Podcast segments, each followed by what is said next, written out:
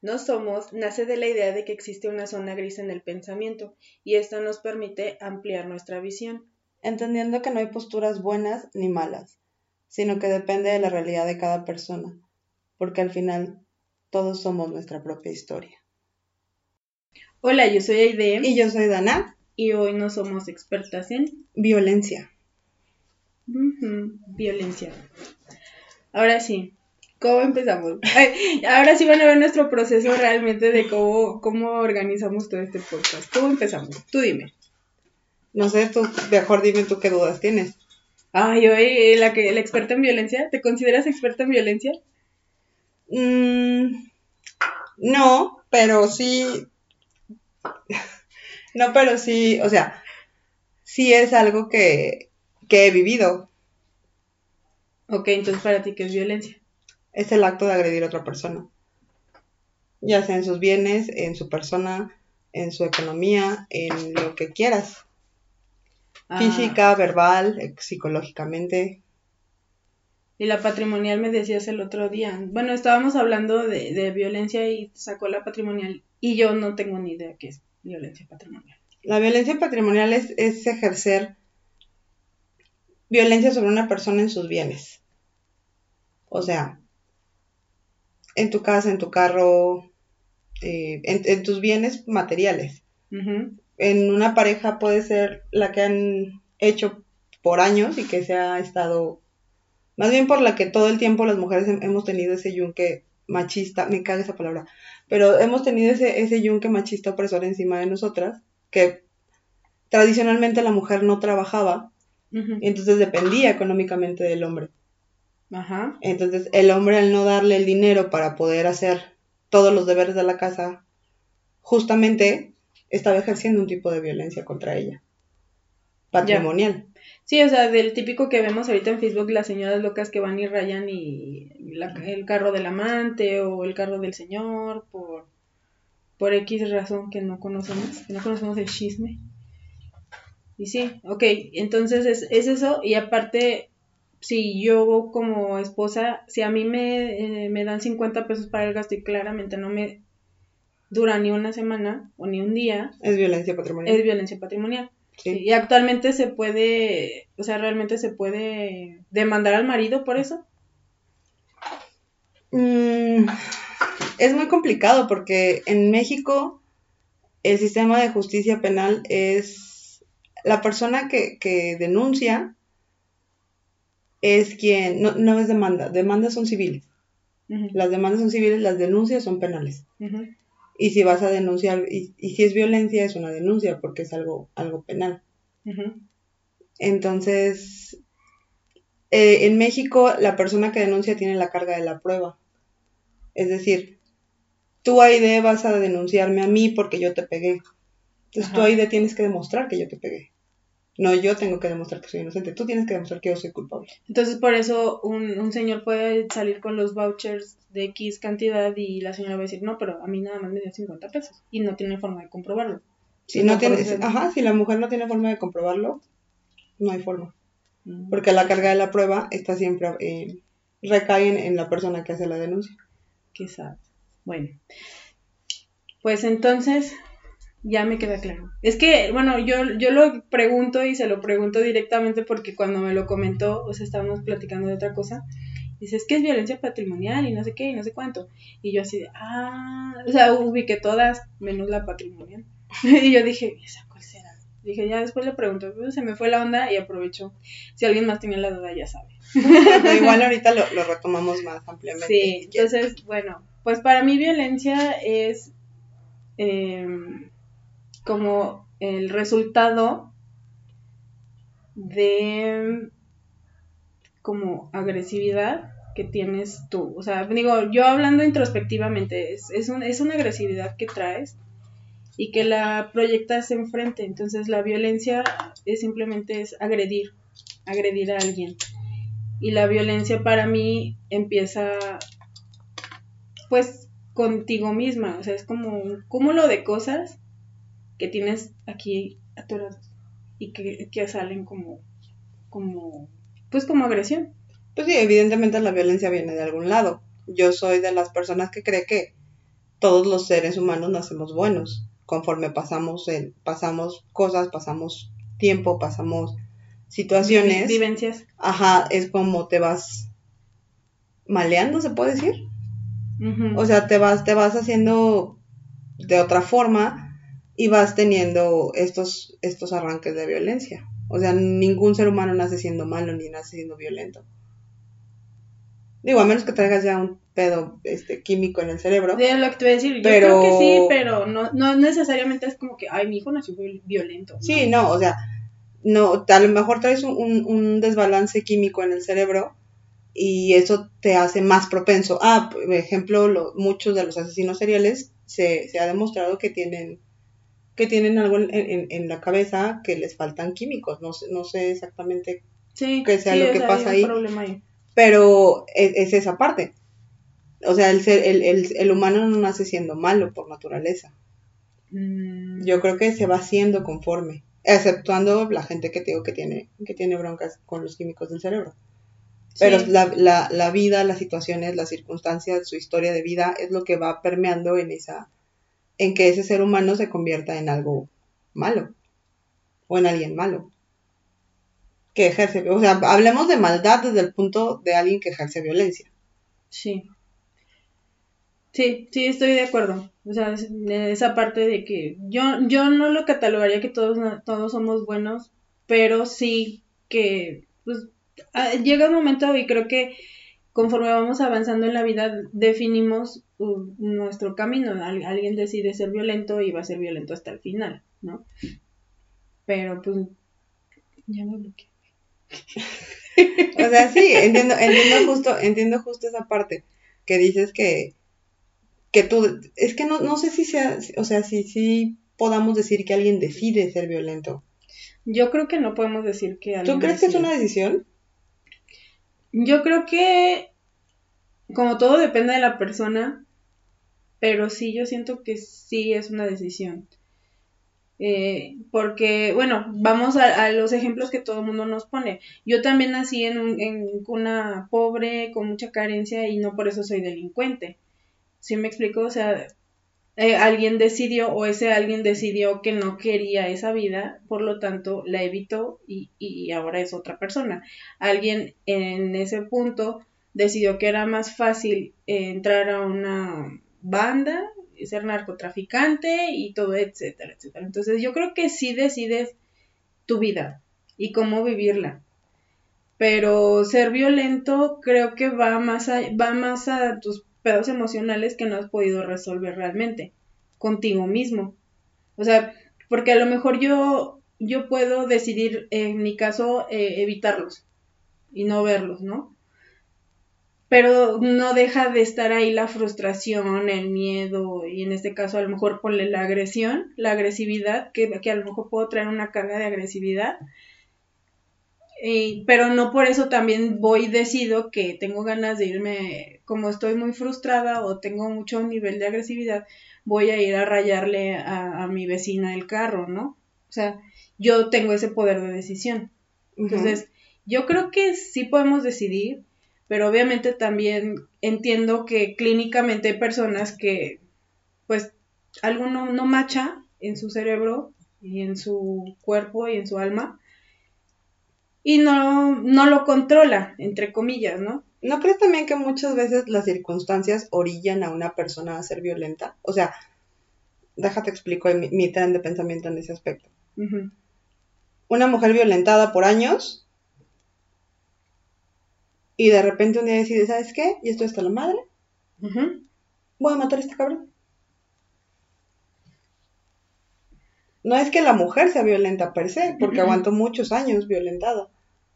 Es una, es una consecuencia de la violencia que ejercieron contra ella. Que no es la mejor, tal vez, pero fue la única que se le pudo ocurrir en ese momento, tal vez. Tengo dos, dos, dos puntos de vista, no, no, no puedo decirte si sí o no. Tengo dos puntos de vista.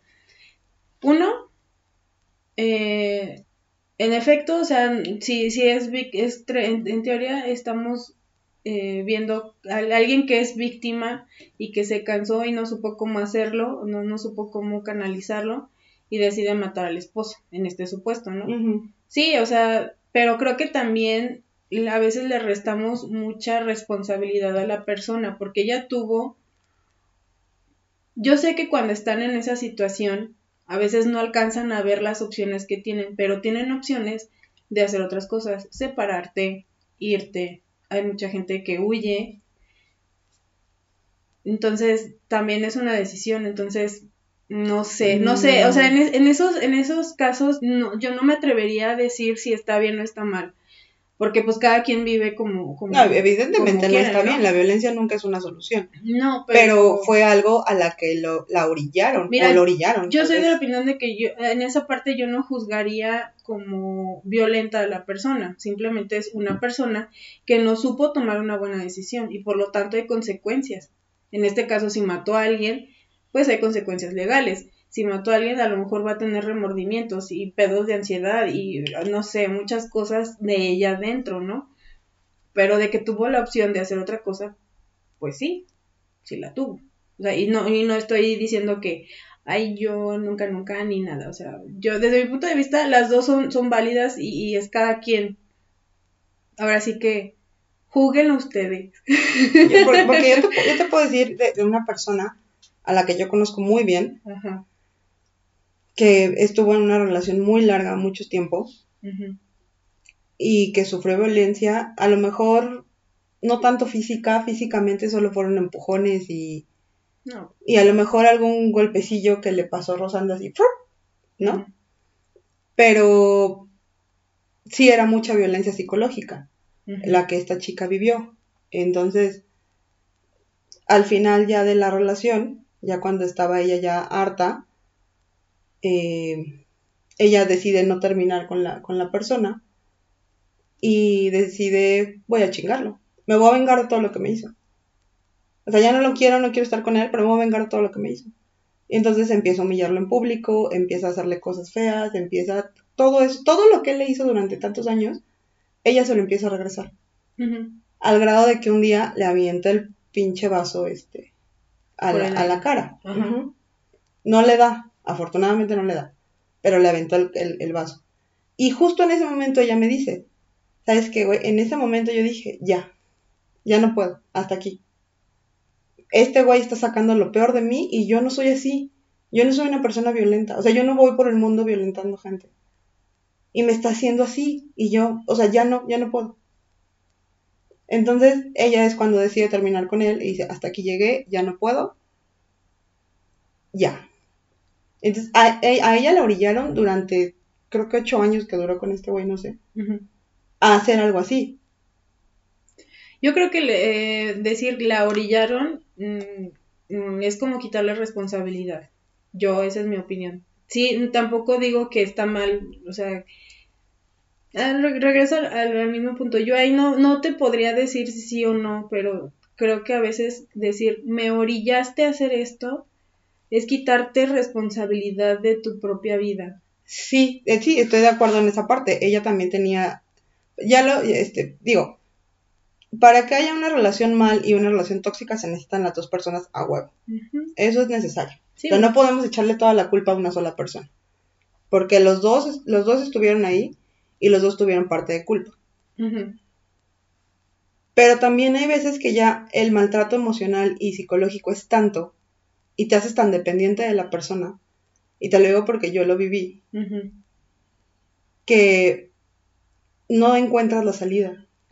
Sí, o sea, yo, yo entiendo que cuando estás en el problema no ves las soluciones la mayoría de las veces, y, y lo platicaba yo también en otro podcast y con un amigo, que a veces nosotros por fuera vemos todo, pero la persona que está en el problema no lo alcanza a ver, y desgraciadamente la decisión es de la persona que está dentro de la situación. Y esa parte sí te la, sí la entiendo. Pero ya que pasó y como para verlo desde fuera y, entre comillas ponerlo sobre la mesa, pues sí, siento que a veces es quitarte responsa quitarle responsabilidad. Y yo la verdad es que soy muy fan de, de a lo mejor, por ejemplo, de los villanos o, o, eso, o sea, cuando ves una historia y te lo venden como mártir y que al final se hizo malo porque porque ya estaba harto de tanta injusticia y todo eso. O sea, yo sí soy de, ah, no manches, todo lo que vivió y por eso, o sea, como que digo, ah, claro, por eso es así, pero también en ese mismo tren es, pues sí, pero también tuvo, pudo, así como tomó todo ese poder para vengarse, pudo haber tomado ese poder para sanarse y sanar su entorno, ¿no? Entonces, no sé, no, no tengo una opinión en específico de esos casos, no, pero creo que es, es también ser justos con cada, con cada parte. Para tú estar en una situación, tienes algo de responsabilidad también. Sí, sí, sí, pues te digo, evidentemente para que haya una, o sea, esta chica, para que llegara a ese, a ese grado de la relación, pues fue culpa de los dos. Sí, y, yo, y yo sé, cuando ella me contó, yo se lo dije, le dije, pues es que, güey, pues fue culpa de los dos. Sí. O sea, no nada más es culpa de él, ni nada más es culpa tuya, es culpa de los dos. Sí, en una relación de cualquier tipo siempre hay dos. Sí. O sea, no, yo no puedo decir, ah, yo soy la víctima. Lo puedes decir, pues, pero, pero realmente también analiza tú realmente por qué estás ahí, ¿no? Muchas veces es por dependencia. Sí, o sea, por dependencia emocional. Y yo tuve, hace muchísimos años tuve un novio que me violentaba. Entonces yo estaba estudiando la carrera todavía. Es más, estaba estudiando comunicación. Imagínate hace cuántos años fue. Entonces. Ay, de poquito. tuve, tuve este novio y, y, él me violentaba muchísimo. Ajá. Me puso el cuerno con su exnovia, embarazó a la exnovia, y aún así después de eso, yo todavía seguía rogándole que regresara conmigo. pero rogándole, güey, que regresara conmigo. ¿Es en serio? Por favor, sí. Imagínate el grado de dependencia emocional que yo tenía con él. Sí, pues sí. Sí, sí te lo... O sea, ya para haber aguantado todo eso y todavía rogarle que regresara conmigo, es que yo tenía una independencia emocional muy cabrón hacia él. No me interesaba que me hubiera hecho mierda, que me hubiera puesto el cuerno, que hubiera embarazado. No me importaba nada, güey. Yo lo que, yo lo que quería era que él regresara. Sí, entonces, o sea, aterrizando un poquito para la violencia, podríamos decir, bueno, yo puedo decir lo que, lo que voy entendiendo, lo que voy aterrizando de violencia es, la violencia creo que es como la puntita del iceberg de un montón de problemas, ¿no? Ya sea personales y que si te juntas con otro iceberg que anda como así y chocan, pues va a ser como pum, va a ser bola. O sea, tú necesitas tener como una base para que llegue alguien violento y, y, y, se dé esa, pues, dinámica. No, yo no creo, yo no creo eso. Yo creo que... Sí, porque tú lo acabas de decir, o sea, si yo tenía una dependencia, necesitas, tener, o sea, para que llegara alguien a violentarte. No, no, no, pero es que yo no era dependiente antes. Pero, tú hubieras conocido a, a, la Dana previa a ese noviazgo, puta. Otra Dana, güey. Completamente diferente. Yo sí te conocí, güey. Entonces llega este güey a mi vida y me empieza a hacer, él me empieza a hacer a mí dependiente de él. ¿Cómo por? Porque literal, yo, eh, es, es, fecha que yo sigo sin, han pasado como 10, 11 años y es fecha que yo sigo sin explicarme cómo me puso el cuerno y estaba todo el tiempo conmigo. Iba por mí a las 6 de la mañana a mi casa, me llevaba a la escuela, de ahí se iba él a, trabajar.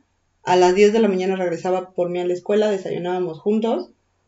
Y luego se volvió a ir. A las 12 regresaba por mí a la escuela, nos íbamos a comer. Porque el todo el tiempo, todo el tiempo él estaba sobre mí. Sí, porque el control era sobre ti. Sí, pues te estoy diciendo, era, era dependiente, o sea, él me hizo dependiente a mí de él. Yo creo que para que una persona, bueno, yo sí soy de la opinión de que si tú tienes alguna carencia dentro de cualquier índole, no necesariamente vamos a ponerle un nombre, pero si tienes una carencia y llega alguien y te la suple con base a tus expectativas, puede entrar por ahí, o sea, no, no, o sea, tú por ejemplo ahorita, y te lo pongo así, tú ahorita ya después de todo lo que viviste y lo que has entre, pues entre comillas sanado, ahorita llega alguien con ese mismo patrón o esa misma intención, ya vas a decir, ah, no, ya lo viví y no, ¿sabes? ¿Por qué? Porque ya sanaste esa parte, pero algo... Porque ya me quedó la experiencia. Por eso, ya lo sanaste de cierta forma, o, y, te, y te quedó la experiencia, o como tú quieras verlo, pero eso es a lo que voy, o sea, para que alguien entre en esas situaciones porque algo previo también, alguna carencia o algo tienes para dar pie a ese tipo de relaciones no, yo. creo que no. Yo creo que eso es, eso es juzgar a la víctima y eso es echarle la culpa a la víctima. Y la víctima nunca tiene la culpa. No, no, no. Eh, no es juzgar ni, ni decirle a la víctima, tú tienes la culpa por esto, no. Es simplemente tú como persona tienes una carencia y llega alguien y la suple de cualquier índole. No, nada no hablando de violencia, de cualquier índole. Simplemente llega alguien y eh, funge alguna parte y haces clic y ya después te das cuenta que viviste todo un proceso para entender que te faltaba eso en ti. Ahora regresamos al amor propio, ¿no? O sea, yo, yo así es como lo veo. Y no es por juzgar, y no es por decirle a la persona, ay, tú como víctima tienes la culpa. No, es simplemente lo que dijimos hace rato, para un problema se necesitan dos. Sí, claro. Entonces, no es juzgar a la víctima, es simplemente tú, tú como víctima, como persona y como desarrollo personal, pues también tienes algo que tienes que sanar y que tienes que arreglar. Y que si te tocó esa experiencia desgraciadamente, pues era lo que necesitabas para llegar a este punto. O sea, viéndolo como, como proceso. No nada más en mm. específico como, como ese caso. No, no sé si estoy tan de acuerdo en eso. O sea, sí, entiendo pues la parte que dices de que hay que, hay que sanar y hay que todo ese pedo, pero no estoy tan, tan de acuerdo en que, en que, no. ¿En qué? No, porque yo te lo digo yo y, puedes preguntarle a cualquiera de, de, mis amigos que me conocían previo a él. Yo era otra dana, güey. O sea, yo era una dana que llegaba a cualquier lugar y me valía madre porque yo era la dana más segura del mundo. O sea, a mí me valía madre, güey. Yo era la dana más segura del mundo. Y este güey llegó y me minó todo. ¿Por qué? Por ejemplo, si ahorita yo te considero una persona segura, sea, y, y independientemente de... Ahorita no soy ni la mitad de lo que era antes. Por eso. O sea, yo ahorita te considero una persona segura. Imagínate cómo era antes, güey. Si alguien llega y te dice, algo, o sea, referente a, a querer controlarte o así. Es que, no, es que obviamente la, la, persona, la persona violenta no llega desde el día uno a violentarte. Es paulatino la violencia. No es, no es de, ah, ya hoy día uno te violento. No, güey. Yo creo que es paulatina. no. Yo creo que sí llega desde el día. No, no, no, Eso sí te lo puedo decir yo por experiencia. No es, no, no es desde el día uno la violencia, no. Bueno, o sea, igual y no en el instante uno, pero sí, o sea, empiezan como pequeñas cosas, o sea, es a lo que voy y creo que es lo que estás diciendo. O sea, a lo mejor no es del día uno, pero sí desde el principio te empiezas a dar cuenta. Digo, ya ahorita que lo viviste, pues ya te empiezas a decir, ah, pues sí, ¿te acuerdas cuando me dijo esto? Es que yo en ese momento no lo vi como, como que él me quisiera controlar. Yo lo veía como que él era, pues, un güey súper atento conmigo. Que quería estar todo el tiempo conmigo porque me quería. O sea, yo no lo vi jamás como el, el hecho de que me quisiera controlar a mí. Yo lo vi nada más como esa parte de, pues el güey es atento, el güey me quiere, obviamente pues quiere estar conmigo. Y yo también quería estar con él, o sea, no era, no era como que, ay, le pongo una pistola aquí para que esté conmigo. No, güey, yo también quería estar con él todo el tiempo. Pero en, en, ese, en esos momentos, pues yo lo vi normal. Es más, si ahorita me dices, de todos modos... Me acordé de tu frase, te la vendió sí, o sea, ahorita me dices y es como de, pues sí, o sea, sí estoy con, si tengo una pareja, pues sí estoy con ella, pero pues también me doy mi espacio. Pero en ese momento, pues yo era una niña de 17 años, güey, 18 años. Sí. Él tenía 23, 24. O sea, era, era mucho más grande que yo. Digo, no mucho, pero sí era más grande que yo. Sí. No sé, yo, yo, yo así lo, lo veo. O sea, ya con la experiencia que tengo, obviamente si, si me lo preguntas ahí de, de 20 años, pues te voy a decir, no, yo soy la Pero a ver, ¿a ti te han violentado? Pues sí. ¿Una pareja? No, bueno, no, no, no, no lo he analizado desde mi punto de vista, no, pero sí, o sea, sí llegué a ser, o a sentirme dependiente de alguien, de una pareja. Yo sí llegué a sentirme así, pero es por mí, o sea, en mi caso, obviamente, lo mío no escaló mm, a, lo que le pueden llamar faltas de respeto o agresión física o jaloneos o peleas. yo, te, voy a decir algo. Y es algo que voy a contar aquí por primera vez porque nadie lo sabe. Y mi mamá se va a enterar por esto, güey. Pues de hecho me, me preguntó una vez y yo me hice pendeja totalmente. Yo tengo una marca aquí. No me acuerdo si aquí o acá. Aquí. Ajá. Sí, ya la sí se No se, no se alcanza a ver, pero igual subo una foto a Instagram. Eh, y mi mamá me dijo, ¿por qué tienes esa marca ahí? Y yo me hice pendeja, no le contesté. Cambié el tema, me enfoqué en mi sobrino, estaba mi sobrino afortunadamente ahí. Pero me, me, me marcó con, con un vidrio. Sí, o sea, me marcó con un vidrio.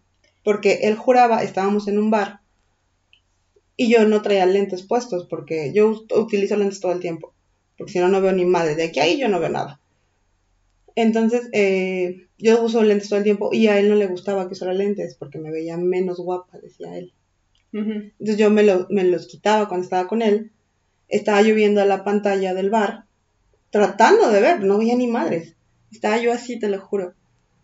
Abajo de la pantalla, para mi pinche mala suerte, había un grupo de, personas, de hombres,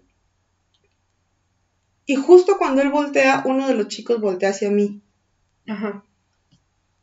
Eso fue todo el pedo para que me sacara jaloneando del bar y me, rompiera un vidrio aquí. Ese fue todo el pedo. Y aún así yo quería que regresara conmigo. Imagínate lo dependiente que me hizo. Sí, eh, es que, bueno, si tú me estás preguntando, yo creo que mm, juzgar por el nivel de, de violencia, porque tienes una marca o no, no significa que otra persona no haya vivido violencia, ni en el mismo grado. Al final del día es violencia. Sí, pero no es lo mismo. Sí, no, no es lo mismo, pero no por eso, o sea, ahora te lo voy a poner yo de este lado no por eso mi experiencia es menos. No, no, no, evidentemente. No por eso mi, mi opinión referente a, algo es diferente o, es menos. O sea, al final somos dos experiencias totalmente diferentes y por eso estamos aquí. Entonces, que a, digamos que a una le haya ido peor en la feria, o sea, a lo mejor a ti te fue muy mal en parejas, pero a mí me fue muy mal con, no sé, con amigos o con familia o con jefes, ¿sí me explico? O sea, si tú me, tú me preguntas a mí, ¿tuviste violencia en pareja? Así como, como agresiones físicas, como agresiones verbales, no, pero sí entiendo la dependencia que te puede generar una persona que dices que necesito que esté en mi vida y haces pendejada y media. O sea, eso sí. O sea, y por eso cuando me preguntabas también lo anterior dije, no sé, o sea, creo que ya en este punto que pasé y me analicé, digo, yo también tuve la responsabilidad, no me la quito completamente, pero tampoco la tomo completamente, es a mí lo que me toca. Y a mí me faltaba algo y por eso digo, o sea, a mí me faltaba, no sé, pongámosle amor propio. Entonces, pues yo decidí estar en esa situación. Decidí no consciente, no es como que, ay, ya sé, voy a sufrir más y voy a estar con una persona, me voy a meter con el peor jefe del mundo a trabajar. Sí, claro, porque soy, o sea, no, no, no es algo, no lo digo en, cuestión de que lo decidamos conscientemente, simplemente llegamos a un punto en el que estamos en esa situación y seguimos perpetuándola en lugar de cortar y aprender, por la razón que sea. Entonces, pues ya como víctima, o sea, yo puedo hablar como víctima, como víctima yo en este momento te puedo decir, tuve una parte de responsabilidad, pero también decidí salirme de todas las situaciones violencias, violentas que estaban rondando mi vida. Empezando desde mí, siguiendo con los jefes, siguiendo con los amigos, siguiendo con la familia, siguiendo con la, no sé, mi familia directa. Así, así, o sea, me fui como, incluso clientes, o sea, dices, Sí, sí me explico, o sea, ya son cosas que yo ya voy poniendo más sobre mi mesa, más consciente, y digo, esto, esto ya no checa conmigo y no lo quiero, y, ya sé decir no, y a lo mejor antes no sabía decir que no, ¿sí me explico? Entonces, más o menos va por ahí mi speech. más o menos va por ahí mi speech. No, sí, o sea, no, no, no digo que el que tú hayas sufrido otro tipo de violencia que no haya sido con una pareja sea menos válido que la mía. O que tú, o porque tú no tengas una cicatriz que se ve física. cicatriz. No, exactamente, tienes, sí, tienes una cicatriz emocional a final de cuentas, y es igual de válida. Pero a final de cuentas es que en tu experiencia a ti te faltaba algo, a mí no, güey. Yo estaba completa. Este güey llegó y empezó a trastocarme cabrón. Precisamente porque me, me, me vendió esa idea del amor romántico de que tienes que estar todo el tiempo con la persona, de que no sé qué, y si no estás con ella no lo quieres, y, y si no te cela no te ama. Todo ese pedo que nos metieron desde chiquitas, él me lo vendió a mí, y yo se lo creí, porque dije, claro, eso es el amor. Entonces, es cuando yo me empiezo a ser dependiente de él y, la, ah, y además en ese momento, justo cuando termino con él, mi mamá este, se, va, se va de viaje, pues me pegó peor. Güey. Te llegaste sola totalmente. Sí, me pegó peor, estaba yo sola, no trabajaba, me di de baja de la escuela. Y literal, despertaba, agarraba una botella de vodka y era mi desayuno. Vodka y cigarros, fumaba camel en ese tiempo. Vodka y camel, vodka y camel, vodka y camel. Era lo único que hacía. Y llorar todo el día. Entonces, me hizo mierda. Ese, ese güey me hizo mierda completamente. Pero cabrón. Entonces, a partir de eso, pues yo empecé con una ola de, de pues de inseguridades, de temores, bla, bla, bla, bla, que yo antes de él no conocía. O sea, yo antes era de, el güey con el que estoy saliendo me acaba de ver feo, a chingar a tu madre, cabrón. Sí. Y después de él no. O sea, después de él cambió la dana completamente. Al grado que le dejé de hablar a mi mejor amigo porque él me lo pidió. Y es hecha que mi mejor amigo me lo siga recordando. ¿Te acuerdas cuando? Sí, te lo juro. Y a partir de esa pues sí, relación. Porque también fue violencia contra él. A partir de esas relaciones que yo dije, en la vida vuelvo a dejar a mi mejor amigo por ningún hombre, ninguno. Nadie vale tanto la pena como este cabrón que ha estado conmigo en las buenas y en las malas. Es correcto. Y que aguanta un chingo de cosas. Entonces, a raíz de él, obviamente tuve un crecimiento que me costó un huevo y que yo hubiera preferido que me lo dieran de otra forma. No mames, vida también. Entonces, pues no mames, vida. O sea, aquí está tu pendeja, güey. Está cabrón, o sea, está cabrón, güey. Porque, y esto es algo que tenía años que no hablaba con nadie. Digo, mi mejor amigo me sigue, me sigue haciendo bromas de eso y, y, de esta madre. Y tal, me, me, me, dice, te voy a aventar el picayelos, güey, de broma. Pero, este, pues a final de cuentas, pues fue violencia y fue algo que me dejó una experiencia muy cabrona. Sí, claro. Sí, o sea, ahora sí que, mm, no sé, a mí esa es mi, mi opinión sobre personalmente las experiencias que vienen a mi vida y cómo verlas. O sea, ya prefiero, yo las prefiero ver así, de qué es lo que, o sea, qué es, qué es lo que les puedo sacar en el sentido de, de qué tanto fui responsable yo, qué tanta necesidad y carencia tenía yo y por qué lo permití. O sea, regresamos al, mismo, ¿no? De yo era una, en el caso tuyo, yo era una persona súper segura y eh, no sé, o sea, ¿por qué lo permitiste? ¿Sabes?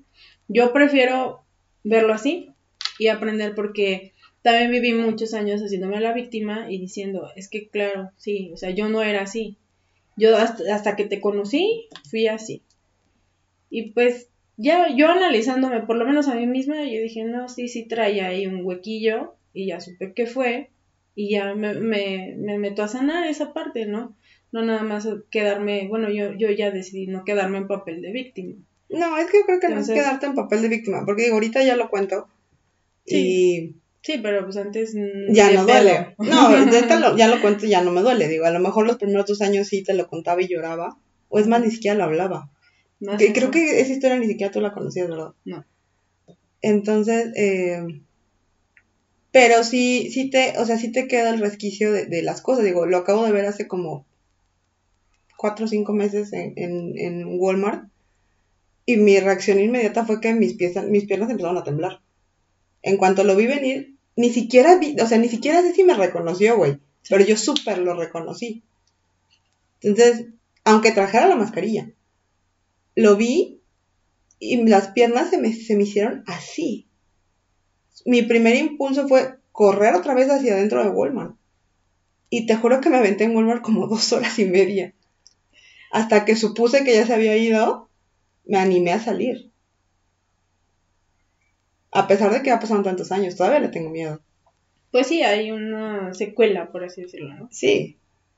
Pero sí, en cuestión de violencia en pareja, pues la neta está bien cañón. Y cada quien lo vive diferente. Y si te sirve escucharnos y estás en un punto que no sabes qué hacer, creo que sabes que, que, hay gente a tu alrededor que te puede apoyar, pues, pero... Justo, justo, qué bueno que tocas ese tema. Qué bueno que tocas ese tema. O sea, Porque yo nunca hablé de eso con nadie porque tenía miedo de que me juzgaran. De que me dijeran, pues es que tú tienes la culpa, güey, ¿para qué lo aguantas? Porque yo sabía que me iban a, que su respuesta inmediata iba a ser, déjalo. Pero yo no podía. Yo lo quería dejar, pero no podía. Había algo que me volvió a jalar hacia él. No podía, mi dependencia no me dejaba. Entonces, tu amiga, tu amigo que nos estás escuchando, habla con tus amigos, habla con tus amigas. Y si alguien te hace un comentario, si alguien te dice algo, si alguien te, te cuenta que está pasando por algo así, no lo juzgues, porque no sabes lo que está pasando esa persona ni lo que está pasándole por la cabeza ni lo difícil que fue para esa persona hablarlo y abrirse contigo, en lugar de juzgarle y decirle, déjalo, mejor pregúntale en qué le puedes ayudar. Porque eso hubiera hecho una diferencia enorme, en mi caso. Si yo le hubiera hablado con alguien, con mi mejor amigo, él me hubiera sabido ayudar. Él me hubiera sabido escuchar. O incluso con mis papás, si yo hubiera tenido la confianza de hablar con mis papás, me hubieran sabido ayudar pero, pero no, no quise, no quise justamente hablarlo jamás porque mi miedo era que me, que me juzgaran, que me dijeran, eres una pendeja, ¿para qué lo permites? Es, que es justo eso. Yo creo que a veces cuando estamos en el hoyo, suponemos que la otra persona nos va a decir y nos va a juzgar. Y no necesariamente va a pasar así. Entonces, em, creo que es un, un, jueguito de lo que yo llamo el ego o la mente, es un jueguito de la mente que dice, no, estamos aquí, porque claro, ya nos dio todas estas bases. Entonces, si tú estás en la situación lo que yo te puedo pues qué importa si te juzgan, si tú en las tripas dices que no estás a gusto en ese lugar, que no estás bien, que no estás en paz, ahí no es tu lugar. Y aunque te duela, entre comillas, el corazón y tu mente te diga otra cosa, Simplemente, si ahí no encuentras paz, tienes que encontrar una forma y un lugar donde tú encuentres paz. El mundo está muy grande para poder irte. Y no supongas que la gente que te va...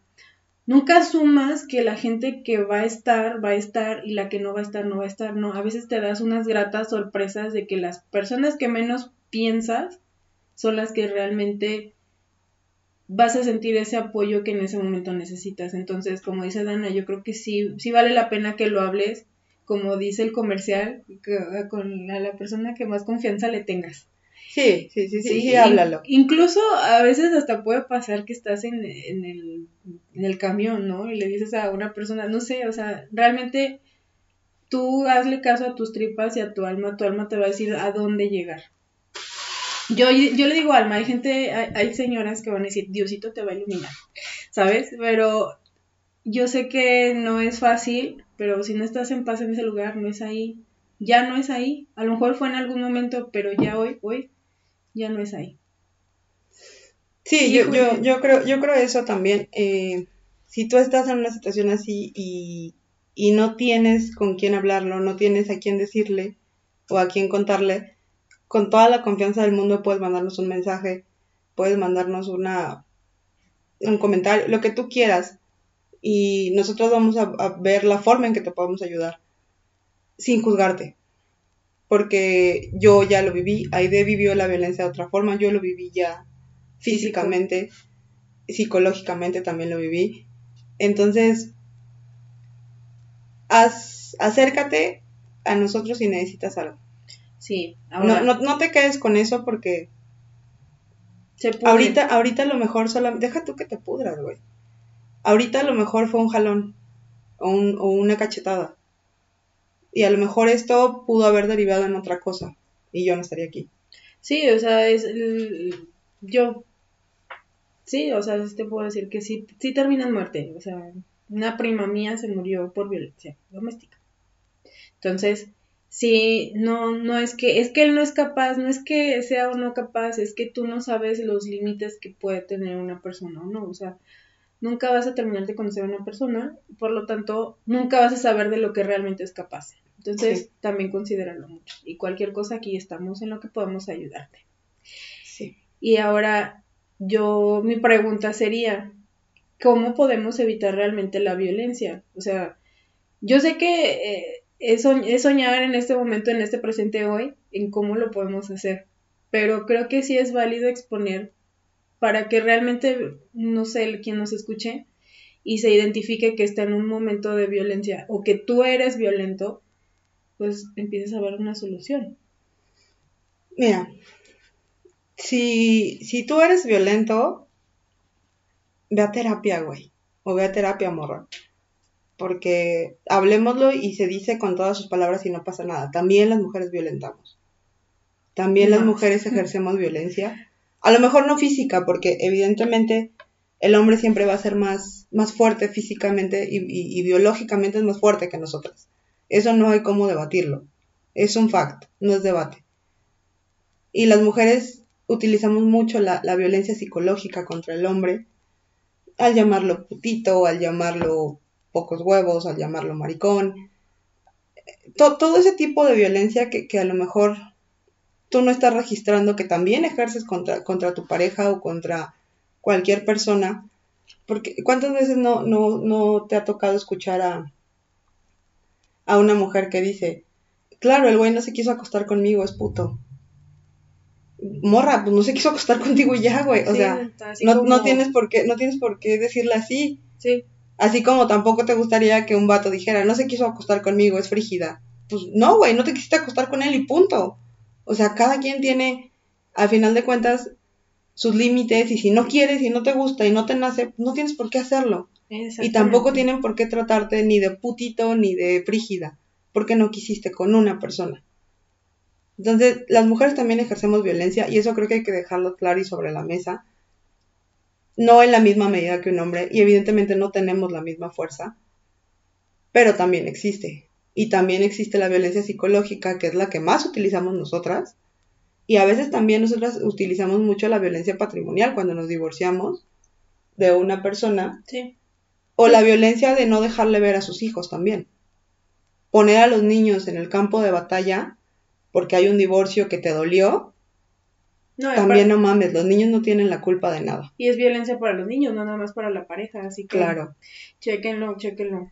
Pero sí, yo creo que, o sea, en cuestión de, de solución, híjole, o sea, creo que es hablarle a los dos, uno al, que violenta y aceptarlo.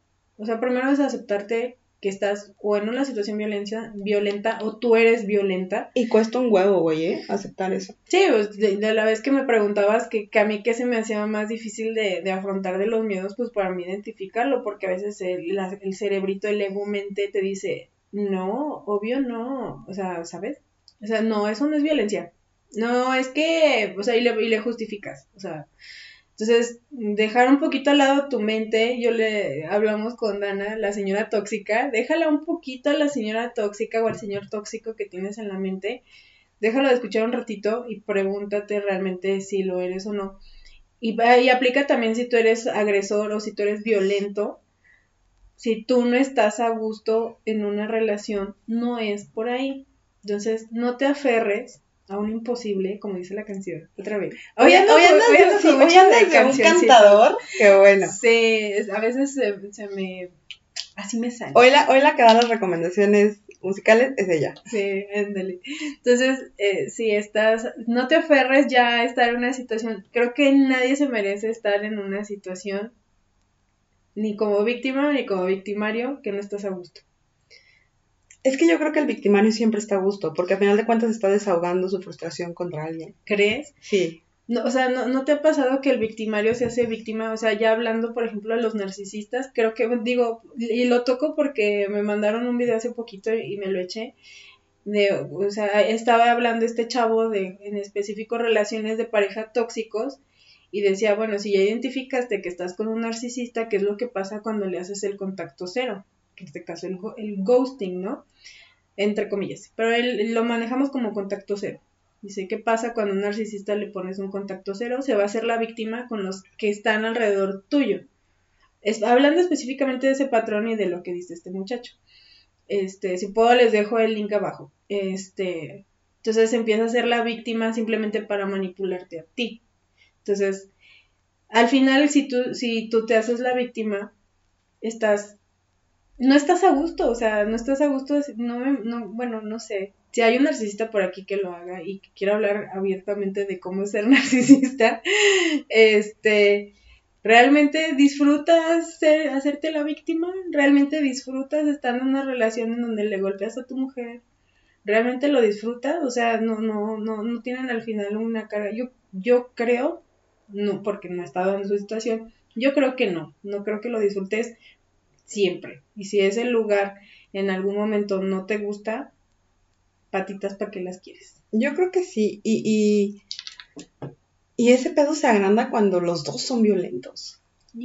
Sí. Yo creo que ahí, ahí el hecho de decir, yo hombre soy violento y violento a mi novia, y yo novia soy violenta y le regreso la violencia, dices, ay cabrón, ¿en dónde va a parar ese pedo? O sea, ese, ese tipo de relaciones, digo, imagínate que a mí me, en ese momento me pase esto y yo agarro un pedazo y le suelto y le zorrajo otro putazo. Y ahí nos empezamos a madrear, güey. O sea, iba a ser a huevo que alguien iba a salir mal ahí. O muerto, o con una herida muy fuerte, o algo iba a pasar ahí. Sí, luego te lo... Pero es lo que te digo, yo, o sea, yo no soy una persona violenta. No, sí, luego te da un sentimiento de culpa de, híjole, ¿por qué le pegué? Sí. ¿Sabes? O sea, también, amigos, si te ata a... No vamos a ponerle ya el juicio de víctima o victimario, pero si tú eres violento y te ata un sentimiento de culpa, tampoco está bien, amigo. De verdad, no lo está. O sea, si tienes la necesidad de rogarle a alguien que esté contigo, no, allá afuera va a haber alguien de verdad que quiere estar contigo. Sí, no, nunca rueguen por amor. Nunca, no, no, nadie se merece, nadie vale tanto la pena como para que tú ruegues por eso. O sea, nadie, nadie vale tanto la pena ni tú vales tampoco. Eso grábatelo siempre. No te conozco, no sé quién eres ni, ni quién nos está viendo, pero no, nadie vale tanto la pena para que tú valgas tan poco según tú, para rogarle a alguien. Sí, no. No, no hagan eso, ni tampoco aten a la gente a huevo. Las cosas cuando se dan, se dan y punto. No necesitas hacer más desmadre. Y hablando de lo que decías de, de, cómo, de cómo salir de una relación violenta, pues yo creo que el paso uno es aceptarlo, que es un huevo. Aceptar que estás viviendo una relación violenta y decir, verga, esto no está bien. Ya que lo aceptaste, pide ayuda. No vas a poder salir sola, te lo digo por experiencia, no vas a poder.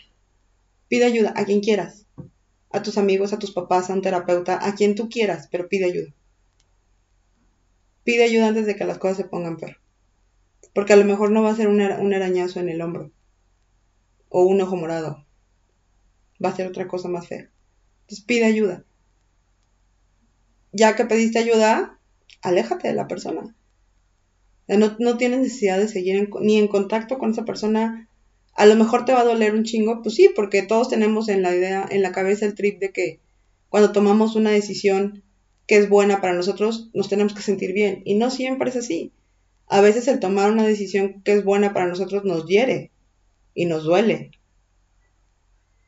Y está bien, no pasa nada, no pasa nada que te duela, vívelo. Pero, pero aléjate, toma esa decisión. Si ya no estás a gusto, si estás viendo que ya estás tú en peligro, aléjate de ahí, no te quedes ahí. Sí, yo se los voy a poner un ejemplo más fácil. A ver, tú, si ves a un niño que se está tomando un pinol porque sabe rico, ¿lo vas a dejar? No sé, Ah. me imagino. o sea, me refiero a que estamos hablando de una sustancia tóxica y un niño. Un niño que no tiene todavía la visión del problema en el que se está metiendo o en el que está adentro. Está adentro. Ok, está. Así.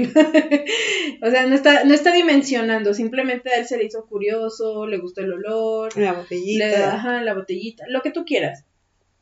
Tú como persona acá afuera lo vas a dejar, pues no, ¿verdad? Entonces es lo mismo que dice Dana. O sea, si tú estás dentro, o sea, si tú, tú estás dentro de, de, de la relación y la decisión te duele o no sientes que está bien, no necesariamente está mal Ajá. dale tiempo, o sea, dale tiempo. Si, si en tus entrañas, no en tu corazón ni en tu ego mente, no. O sea, no es de que es que lo quiero, no. No es en el de, pero es que antes era, era muy buena persona, no. En el momento de que tus tripas o tu alma te dice es que ya no quiero estar aquí, ya, ya no me gusta estar aquí, no disfruto como antes de estar aquí, porque a veces, no digo, no sé si te pasa que estás en la relación y, y estás tratando de tomar la decisión y te dice la mente, dice, ay, pero es que antes no la llevábamos bien, ¿por qué no podemos llegar a ese punto otra, Otra vez? vez. Entonces, no va a pasar. Y a mí me dolió mucho escucharlo, pero no va a pasar. Y como no va a pasar, pues mejor ve caminándolo. De a poquito, aunque te duela, hay días que te vas a sentir súper bien, hay días que te vas a sentir súper mal, pero así es la vida, a veces estamos aquí, a veces estamos acá. La, a veces creemos que la vida es lineal y a lo mejor vamos a caer y luego lineal. No, o sea, la vida sube y baja, sube y baja, sube y baja Sí. todo el tiempo y todos los días. Entonces, cuando entendemos eso, a veces ya como que podemos ser un poquito más flexibles con nosotros mismos y nuestras decisiones y aceptar realmente qué es lo que vamos a, a querer en la vida. Entonces, bueno, yo creo que es que violencia podemos irnos como... Vean, aquí, sie- irnos- aquí siempre les decimos que nosotros exponemos y ustedes toman la decisión al final. Pero creo que en este caso no es un debate. No, Este pedo no es un debate. Es un hecho. Si te están violentando, si estás en peligro, vete. No tienes de otra, vete. Bueno, sí tienes de otra, que te maten. Y más en un país donde matan no sé cuántas mujeres al día. Vete. Por favor, vete. No queremos una cifra más, no queremos una muerta más. Vete. Sí. Nadie vale tanto la pena como para que arriesgues tu vida y tu integridad con eso. Y digo, es un tema que a mí, lo platicaba con Aide, a mí es un tema que me toca mucho. Y es un tema que duele. Pero al final de cuentas, estamos así- en pandemia, ya sé, pero... sana distancia, por favor. No, o sea, es un tema que duele. Porque pues te ves reflejada en cada mujer, yo por lo menos. Sí, O sea, yo sí me veo reflejada en pude ser ella. Si no me hubiera ido, pude ser ella. Más bien, si no me hubiera dicho él el favor de irse, pudo haber sido ella. sí. Entonces, vete. Vete, siempre vete. Al primer grito, al, a la primer pinche putazo que da en la pared, aunque no te pegue a ti, al que dé en la pared, vete. Esa es una pinche banderota de este tamaño. Vete. No tienes por qué aguantar eso. Si eres mujer, si eres hombre, a la primer pinche manipulación, al primer pinche si me dejas me voy a suicidar. Lárgate. No se va a matar, te lo puedo jurar. Y si se mata, no es pedo tuyo. Era pedo de ella. Vete. Nadie tiene por qué violentarte, ni física, ni emocionalmente, ni patrimonial. De ninguna forma tienen por qué violentarte. No venimos al mundo a ser violentados. Venimos al mundo a ser felices. Y eso no puede ser una felicidad. Sí, no solo aplica a la pareja, o sea, la principal manejamos la pareja porque a lo mejor es la que puede puede ser como, como más explosiva, pero aplica para familia, amigos, clientes, en mi caso, este, Sí, pero un cliente no te va a matar. Bueno, quién sabe. No, pero no tengo por qué aguantar violencia. Sí, sí, o sea, A, eso voy. y quién sabe, Sí, sí, quién sabe, por eso dije, quién sabe. No sé, digo, yo no he tenido como pedos muy grandes con clientes, pero aún así, o sea, si llego a sentirme violentada, pues adiós. Hay mucha gente que brinda el servicio igual que yo. Y a lo mejor hay gente que pues sabe aceptar ese grado de violencia, ¿no? Pero bueno, es también en todos los aspectos. Entonces, no, sé, no, no te cierres a, a solo una a solo una parte, porque, bueno, por lo menos parte de mi terapia, de mi propia terapia, es darte cuenta que al final estabas aceptando violencia en otros lados. Muy leve, muy normalizada, yo así le llamo, pero también, o sea, cuando estás en una situación así, probablemente haya otros alrededor. Y conforme tú vas avanzando, hay gente que se va a ir de tu vida y hay otra gente que va a llegar y va a llegar gente cada vez mejor. Y, si, si, si, hablas a veces de miedo dices que, güey, me da miedo, pues le, te da miedo estar mejor. ¿O qué te da miedo? quedarse solo, yo creo. Sí, o sea, son muchas cosas. Es quedarte solo, es que sientas que te rechazaron, que sientas que te abandonaron, que tenemos ese, ese pendiente, el de las heridas. Necesitamos un psicólogo. retomamos un, un, pequeño break. Si eres psicólogo y quieres estar con nosotros, hablar sobre las heridas este, del, pues, del ser humano, del, de la infancia, es bienvenido. Entonces, son muchas cosas. En resumidas cuentas, no sé, yo sé que las palabras, a veces te puede llegar mi palabra eh, y a veces puedes decir, no, decido estar cerrado todavía en este mundo y está bien. Nosotros simplemente queremos poner sobre la mesa que aquí estamos nosotros y si te sirve lo que decimos, muy bien. Si no, también, te queremos. Pero te queremos vivo. Pero viva. te queremos vivo, viva. Sí, así lo puedes evitar. Desgraciadamente hay, hay un speech y a lo mejor Dana se va a enojar. Pero hay un speech feminista de, de que mm, cuando le dices a una mujer cuídate, o sea, no le tienes por qué decir cuídate, porque en teoría debería llegar sana y salva a su casa. Hablando de violencia, ¿no? O sea, hablando de violencia que tú tampoco puedes prevenir. O sea, desgraciadamente aquí, por ejemplo, hablando en México, 2020, estamos en 2021, eh, cuando sales a la calle sí tienes que cuidarte. O sea, y, las feministas, hay muchas que han dicho, es que yo no tengo por qué cuidarme, yo tengo todo el derecho de emborracharme e irme a mi casa y regresar sana y salva. Sí, pero en nuestro contexto en el momento no lo podemos hacer porque nos puede salir un loco violento que después de haber madreado a su señora, sigue frustrado, sigue con mucho enojo y quiere matar a alguien. Es un loco. Entonces, en, ese, en esa medida yo les digo, cuídense. Y ya después hablamos del tema cómo lo abordo el feminismo. Es otro, si eres feminista de ultraderecha y quieres venir a platicar con nosotros esos temas que son los que a nosotros no nos quedan muy claros, pero tenemos esta opinión. Ven, bien, estas son bienvenidas. Entonces, yo no comparto esa idea de lo de la borrachera. ¿Cómo? Sí, yo creo que una mujer tiene el derecho de salir y ponerse hasta el huevo si quiere. Y nadie tiene por qué hacerle nada. Digo, esa debería ser el mundo ideal. Exactamente. Yo eso es a lo que voy. Desgraciadamente en tu contexto real, la realidad en este momento no está para eso. Desgraciadamente nos tenemos que cuidar. Y a eso voy. En una relación tóxica, también te tienes que cuidar. Una relación, este, sí, una relación con violencia te tienes que cuidar. Y si la forma de cuidarte es huyendo, bien. Si tu forma de cuidarte es pidiendo ayuda, adelante.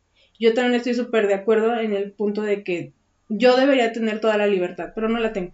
O sea, aquí actualmente en México, 2021, no la tengo. Y desgraciadamente me tengo que cuidar. Sí, sí, sí, sí, evidentemente tenemos que cuidarnos, pero creo que facilita mucho el hecho de también tener una red de apoyo que, pues, que te cuide. Sí. O sea, eh, y lo platicábamos, y también tenemos ese pendiente del de consentimiento. Em, el caso de Nat Campos, salió con sus amigos, o sea, ella consideraba amigos. Sí, no. y todo terminó. Afortunadamente ya metieron a este cabrón a la cárcel. Eh, bueno, está en proceso al presunto violador. Se van a imputar porque diga presunto violador, pero legalmente tenemos que decirlo. No podemos acusar a nadie de violador porque aún no está juzgado. Y yo sé que se van a encabronar, pero no se encabronen. Es precisamente por el bien del caso de Nat. Háblenlo así, no lo marquen como presunto como violador. Porque por ahí se van muchas veces los abogados. Hay, algo que se llama debido proceso. Y eso igual lo platicamos en otro, en otro episodio. Presunto violador, grábenselo, métanselo en la cabeza. Hasta que no haya un juicio y una sentencia, él sigue siendo presuntamente inocente. Entonces, no, no entorpezcamos las ya torpes leyes que hay. Entonces, hagamos las cosas bien. El tipo hasta ahorita es un presunto violador, aunque todos sepamos otra cosa. Y todos le creamos a Nat. El tipo hasta el momento es presunto, nada más. Sí, ahí es donde va la justicia, ¿no? Entre comillas. Ahí es donde va la justicia. Yo no te puedo decir realmente si eres si eres culpable o no hasta que las pruebas así lo, o sea, legalmente hablando hasta que las pruebas lo digan. Pero en el caso de Nat, o sea, ¿cuántas personas no les ha pasado eso, no? Claro. O sea, ¿cuántas personas han salido y... O sea, a mí me, tocó salir entre amigos y pues, a lo mejor no es violación, pero pues, sí me enalguearon y varias veces, ¿no? O sea, como que dices, mmm, es mi cuerpo y no te lo quiero dar. Sí, ¿sabes? es, ese tipo de cosas, incluso también es una violencia que sufrimos. Y creo que sufrimos eso más las mujeres, digo, no, no dudo que lo haya vivido algún hombre también en la calle, pero en la, en la, en la calle también nos violentan. Sí. O sea, ¿cuántas veces no ibas con el uniforme, por ejemplo, a la escuela, que por lo regular siempre son faldas, y alguien te metió la mano en el camión? Sí. A mí me tocó que venía un tipo masturbándose.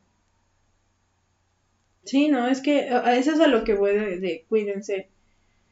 Y sé que nuestra sociedad debería, no debería de ser eso un consejo. Deberíamos de estar libres, pero bueno. Cuídense porque los queremos mucho. Si estás, estás en, un, en una situación en la que realmente puedes salir, hazlo. Sí, pero no, no, queremos cerrar esto, esto con este trip así de, de bajoneado. Sí. Este, mejor igual podemos decir que sí es una relación sana, ¿no? Sí. Y aún así también está como muy... No, yo creo que sí hay, hay, hay, puntos específicos que sí, puede, que sí podemos como delimitar para decir, esto sí es sano en una relación. Sí, o sea, si lo queremos estructurar, yo siento que aún así nos vamos a quedar cortas. Pero sí, o sea, una relación sin violencia es, yo, yo te lo defino. Paso uno, que no haya violencia. No, o sea, una relación sana, entre comillas, y hablando específicamente porque el tema es violencia, pues simplemente si estás en un lugar donde te sientes a gusto y te da paz, ahí es. Si ya mañana no te da paz, ya no es ahí. Yo creo que si lo podemos estructurar, una relación sana es donde los dos se apoyan para crecer mutuamente, los dos se apoyan para sanarse mutuamente porque partimos del hecho de que todos estamos heridos. No, a lo mejor no en la misma medida, pero todos estamos heridos. Y con esa persona puedes sanar. A lo mejor, a lo mejor traen la misma historia de vida, a lo mejor traen diferente historia de vida, pero pueden sanar, pueden sanar juntos. Tú me sanas mis heridas, yo te sano las tuyas y, y, y con base a esa, a esa sanación, pues vamos creciendo como pareja, vamos creciendo como persona. Alguien que te apoye en tus metas, alguien que, no compite contigo, porque creo que eso es también, bueno, por eso igual ya lo tocamos en el tema de toxicidad. Em, alguien que no, que no, que en lugar de competir contigo, quiera crecer contigo. Porque eso creo que a veces es muy, es muy común en las parejas el, el que el hombre se sienta a veces un poco agredido por porque la mujer gana más, porque la mujer tiene un puesto más alto, porque X o Y. Y si, e, si está compitiendo contigo todo el tiempo de esa forma, morra, ahí no es. Otro punto podría ser, no sé, apoyarse en los planes. Uno al otro, ¿eh? No nada más él, los dos. Pues sí. Porque si tú también estás esperando a que él haga toda la chamba y a que nada más sea el que te apoye, pues, híjole, ahí sí la tóxica eres tú, güey. Sí, yo creo que en ese caso le podemos decir que haya reciprocidad, o sea, de este lado. Y, ojo, también la sanación, bueno, ahorita que tocaste el tema de sanación, la sanación no es nada más también un hi, hi, hi, hi, hi. Entonces, es, no sé quién está en este proceso y creo que contigo lo he hablado, que a veces sientes que avanzas tres pasos y a veces retrocedes tres. no siempre es, no siempre es como que estar en de, ah, no, sí, yo te voy a curar y tú me vas a curar y vamos a estar felices. No, a veces es estamos hablando también de los espejos, a veces es tu espejo y a veces vas a ver ahí tu reflejo y vas a decir, híjole, tengo esto, me falta esto, a mí, a hay de ejemplo, ¿no? A hay de me falta mm, juzgarme, juzgar, juzgarme menos. No sé por qué se me trabó la lengua. O sea, a mí de me, me falta eso, ejemplo, ¿no?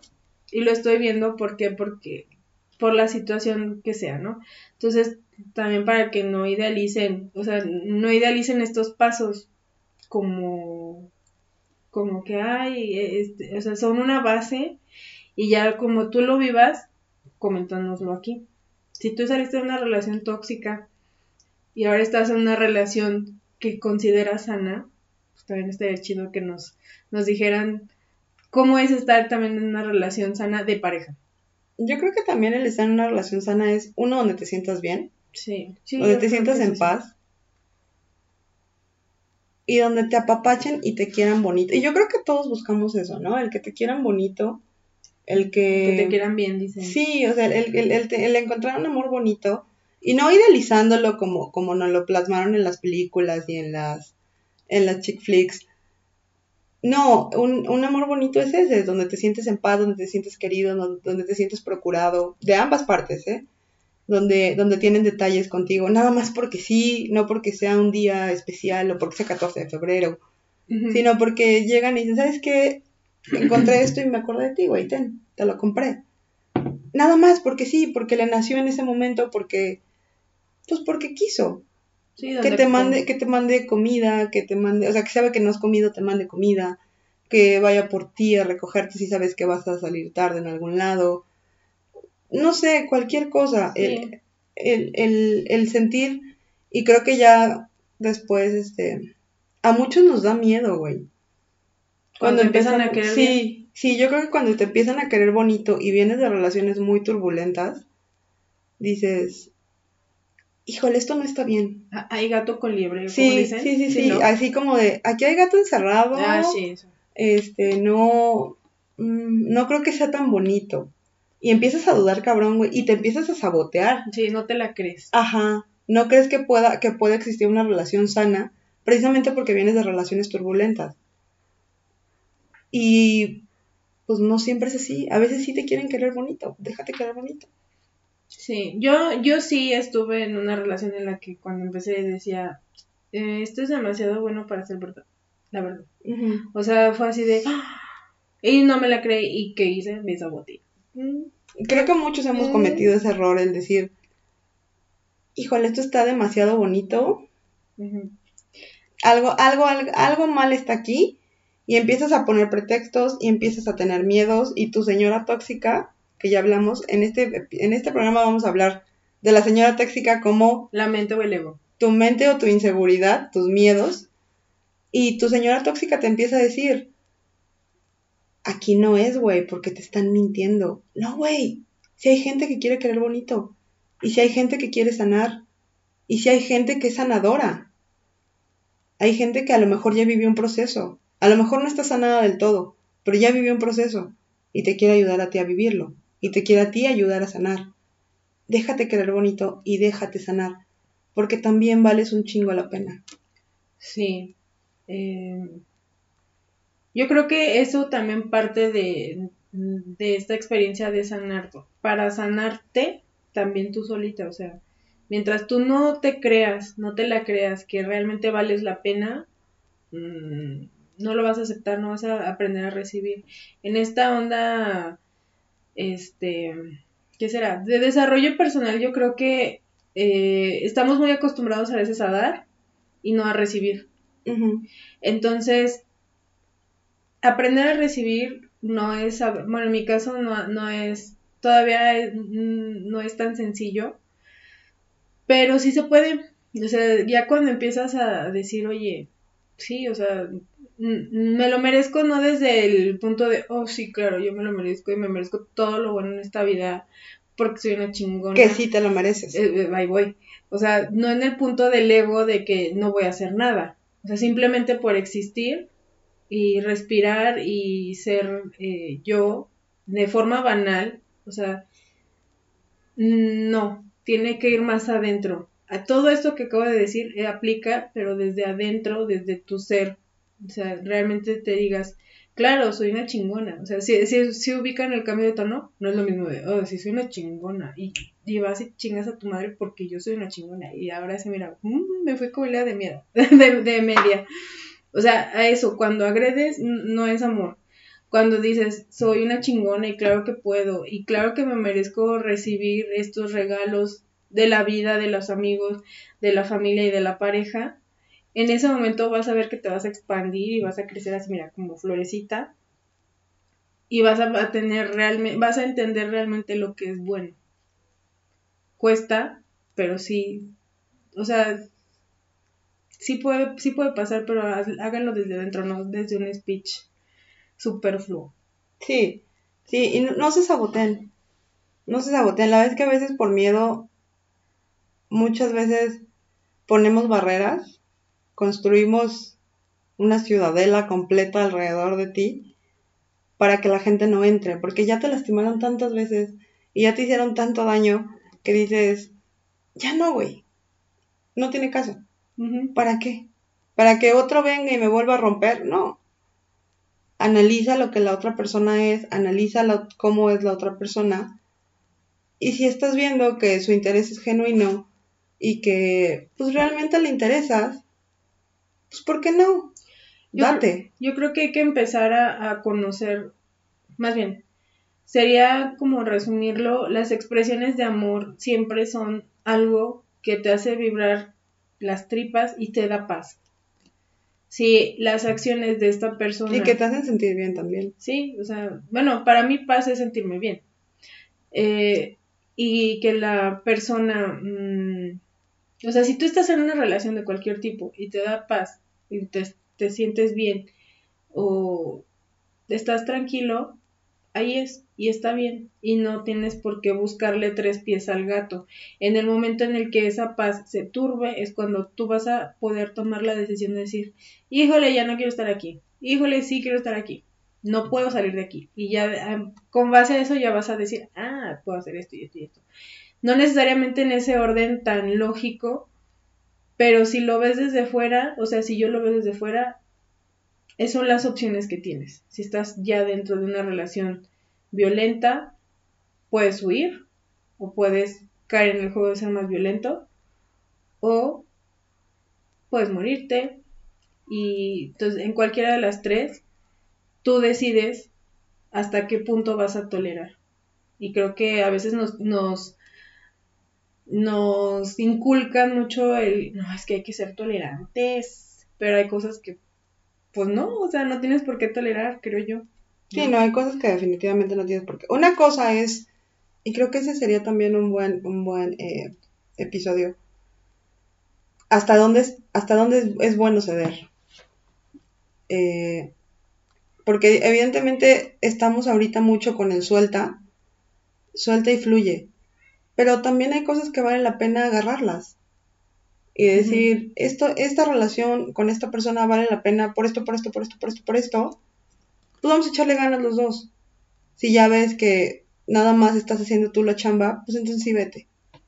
Pero si los dos están tratando de echarle ganas y están tratando de luchar contra sus miedos, y a lo mejor les va a costar mucho trabajo, porque los dos vienen de relaciones malas, vienen de relaciones turbulentas, vienen de, de heridas, y les va a costar trabajo el, soltarse y el, y, el, y el decir, va, me la rifo, me, me, voy, me voy como gordo en tobogán y me, y me doy en la madre, va, me la rifo. Y les va a costar miedo. porque a todos nos da miedo, a todos nos da miedo que nos vuelvan a lastimar.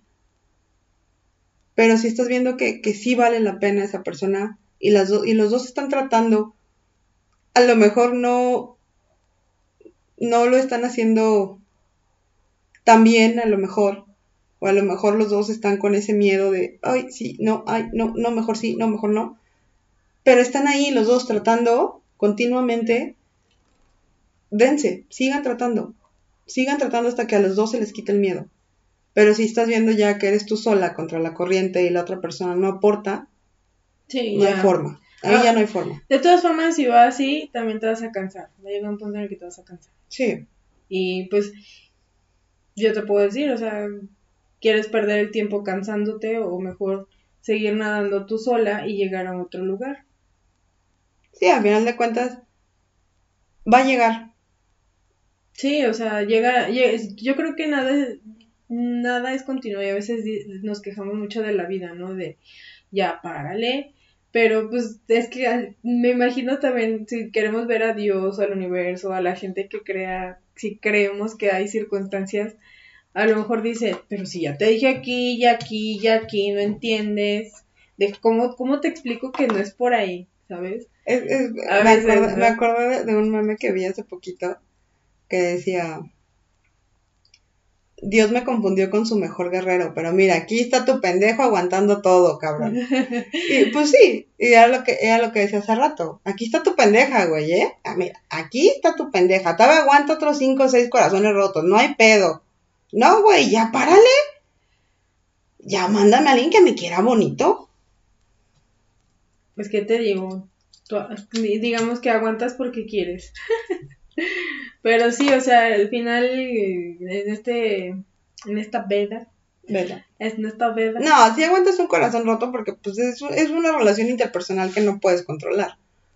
Sí, Pueden, puede haber miles de factores, sí, o sea, a lo mejor empiezas algo con alguien Ajá. y está bien, todo está bien, pero pues, al final de cuentas somos humanos, somos mutantes, bueno, mutables, perdón, siempre digo mutantes. Somos- ya, o sea, yo ya en X-Men, podríamos decir que sí somos mutantes. ya, yo ya en X-Men, miren, yo en Wolverine. Entonces, eh, somos mutables. Y a lo mejor esa persona el día de mañana se enamora de otra persona. Está bien, no pasa nada. Digo, te va a doler un chingo y te van a volver a romper el corazón. Pero viviste. Y viviste esa, padre, esa parte bonita. Y a lo mejor sí fue un amor sano. Pero se tuvo que acabar. Y ya. Las cosas también se acaban. Las cosas son finitas, como la vida misma. ¿Sabes de qué me di cuenta? ¿De qué? De que dejamos de hablar de violencia. Es que les dije que íbamos a cerrar bonito, güey, Sí, para no dejarlos que- con el trip de, de de todo lo feo. Sí, porque sí sentí que, o sea, hubo un momento en que sí sentí como muy tenso el, el Más bien como que es, es algo que dices, híjole, no, no es algo agradable de hablar. No, es algo agradable. Creo que meramente la violencia es, es algo muy pesado. O sea, y ya si llegas a un punto de violencia, es porque es un cúmulo de muchas cosas que traes dentro. O sea, si- ya sea si eres agresor, o sea, vamos a regresar a lo mismo. De la, la violencia, la forma que la quieras ver, no es algo agradable. Y, y pues bueno, yo creo que, no sé si te parezca que con esto cerremos. sí, ya O sea, cerramos cerramos porque nos vamos a desviar, porque ya también ya me dijeron, es que nos desviamos mucho del tema. Y sí, sí, a veces nos pasa, disculpa, es que es como cafecito de señora, ¿se acuerdan? Sí, no, o sea, no tenemos script. No tenemos Nosotros nos vamos conforme va la otra hablando y vamos contestando. Sí, entonces todo es hashtag real. Sí, totalmente. Entonces, este, pues nada, eh, si llegaron hasta aquí, les agradecemos otra vez en el alma que nos estén escuchando, eh, que nos hagan el favor y el honor de escucharnos. Eh, todo lo que dijimos en el episodio lo dejamos abajito, los links de algo o no sé qué más dijimos. El- todo. lo que dijimos lo dejamos abajito. Eh, denle la campanita, eh, Suscríbanse. suscríbanse, síganos en Instagram como No Somos Podcast, así aparecemos también en Facebook con la fanpage. Y nada más que decir. Nada más que decir. Muy bien. Los queremos mucho. Cuídense mucho. Bye. Bye. Ahora le dijimos al revés.